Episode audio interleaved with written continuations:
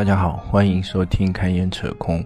嗯，接下来的两三期节目呢比较特殊，是我一个朋友在知乎上的一场 live。那么主要讲了产品经理的定义、分类以及怎么面试啊，关于社招跟校招怎么进到 BAT 的相关的一些东西。那么我把它简单的整理了一下。呃，分成了三期节目啊。今天第一期讲的是产品经理是什么啊？呃，演讲里面涉及到的一些文本或内容啊，欢迎关注我们的公众号获取。呃，接下来是他演讲的正文。好了，时间差不多到了，现在我准备开始吧。先发了第一张图片，是我的自我介绍，我叫简明。嗯，信息大家从，呃，这个 life 的介绍里面大家都看到了。呃，我的经历其实大概是这样子的：我校招进了腾讯，然后呢，在腾讯待了差不多三年，然后就到了快递。当时感觉快递这个行业还是发展非常快的。然后当时也正是共享经济的最核心、最热门的时期。那时候进了快递以后，就和滴滴打开始打仗。嗯，那时候战况非常激烈啊。我觉得如果经历过那几年的嗯同学啊，可能都知道，呃，当时是共享经济的第一站，那个惨烈状况简直是呃前所未有。当时有很多很多以前从来不打车的人，都因为两家企业。发了非常非常多的补贴，开始打车。我那时候甚至看到我们公司的很多嗯实习生，他们因为有十块、十五块的补贴，从地铁站到学校可能就只要走两三分钟，他们都不愿意走，就想打车，因为要把券用掉。后来因为合并了以后呢，有很多问题啊，尤其是希望从杭州的那些负责人想要到北京，我其实不太喜欢去北京。后来。呃，辗转转转，后来又到了呃现在的公司，大概是这样子。其实，呃，说完我自己的介绍以后呢，首先我还是要讲讲看，今天晚上最核心的话题就是关于产品经理的一些事情啊。当然，今天还会聊到运营啊。那首先还是讲讲，嗯，我最熟悉或者是做的最长的领域产品吧。嗯，第一，首先要说的是产品经理这个角色。产品经理到底是什么角色呢？其实可能很多人都不太清楚，可能很多人都觉得说啊，产品经理有一个 title 是经理，都觉得很牛逼。尤其是很多学生说，哎呀，一毕业就能当经理，这个是太吸引人了。但其实，到底产品经理是什么？这个我觉得还是大家一定要理解、看清楚的。很多可能到了学校，呃，到了公司去实习以后。还是不一定能够清晰的了解什么是产品经理。首先，产品经理，我觉得，嗯，要围绕着第一个词就是产品去说。产品到底是什么？产品其实概括来讲，就是你负责的业务，你的业务就是你的产品，有可能是一个 APP，也有可能是一个呃，就是专栏，也有可能是一个其他的。可能你能够维护的业务性的东西都算是产品。然后呢，第二个就是经理，经理其实核心是你的职能。从职能来说呢，你作为一个经理，当然你好像是能够 manage 一些东西，管理一些东西。但其实，在产品经理这样一个角色里面，很可能就并不是和一般的经理一样。最核心的就是产品经理这样一个特殊的角色，其实他就是一个不管人。但是要向业务负责的一个角色，一个经理吧。然后可能在阿里里面的名称会更加合适。在阿里里面呢，嗯，产品经理其实会称为产品设计师，我们内部叫 PD，就是 Product Designer。产品设计师可能更加符合现在大部分产品经理做的事情。我觉得现在其实有很多人。喜欢产品经理或者听过产品经理，也都是被那句话给引导了。嗯，就是有句话叫做“人人都是产品经理”，有个网站也叫“人都是产品经理”。那么听完这句话，大家都有疑惑，说：“哎，是不是真的每个人都能成为产品经理呢？哎，那我觉得我今天可以给你一个答案。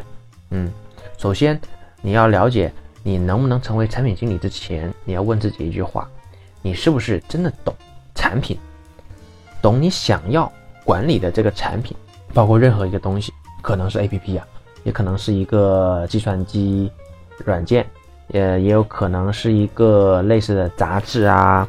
一个专栏，一个什么东西？刚刚提到的，甚至在传统领域的一个呃产品线，什么一个香皂，什么一个箱子，都可能是一个你负责的产品。这个时候呢，呃，面对这个产品，其实你是不是真的懂这个业务，懂这个产品？暂且不说，其实呃，你懂不懂的产品？那么你如果谈到这个产品经理要做什么？你是否知道，就是我们经常所说的产品经理日常到底要做些什么？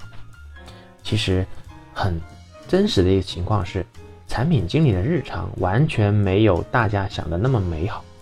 就正如之前我指导过一个学生，他嗯现在嗯去了那个京东实习，他之前没有产品实习经验，他去了京东以后呢，他向我吐槽，他说：“哎呀，老师，我之前没有进过互联网企业。”现在忽然进了京东以后，我发现产品经理的美好愿望和我想的完全不一样。每天我都在和各种文档打交道，处理各种事情，和各种人去周旋，尤其是开发、运营、业务方等等去周旋，非常累啊。我说，对，这就是大家可能梦想过的产品经理他平常会做的事情，这就是这么累。平常产品经理的日常工作。他就是要和各方去周旋，为了你的产品，为了你的业务，不断的去努力，不断的去嗯妥协，不断的去做一些可能你以前嗯没有想过的非常吃力不讨好的事情。这个才是一个产品经理，一个我们所说的不管人的产品经理，它里面有很多很多要讲究的事情，并且我们经常所说的叫无授权管理。这种没有授权的管理，其实非常考验大家日常工作的方法和你的情商和智商，没有你想的那么容易。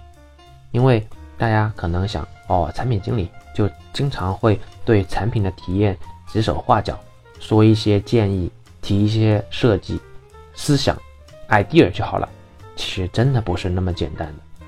所以我先下个定论。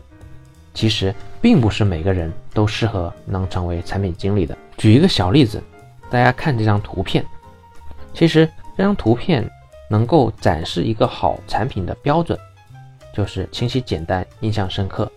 大家看这三张图里面，分别展示了三个核心想要表达的概念啊。第一张图表示啊，你在厕所里面要节省用纸哦，不要用太多。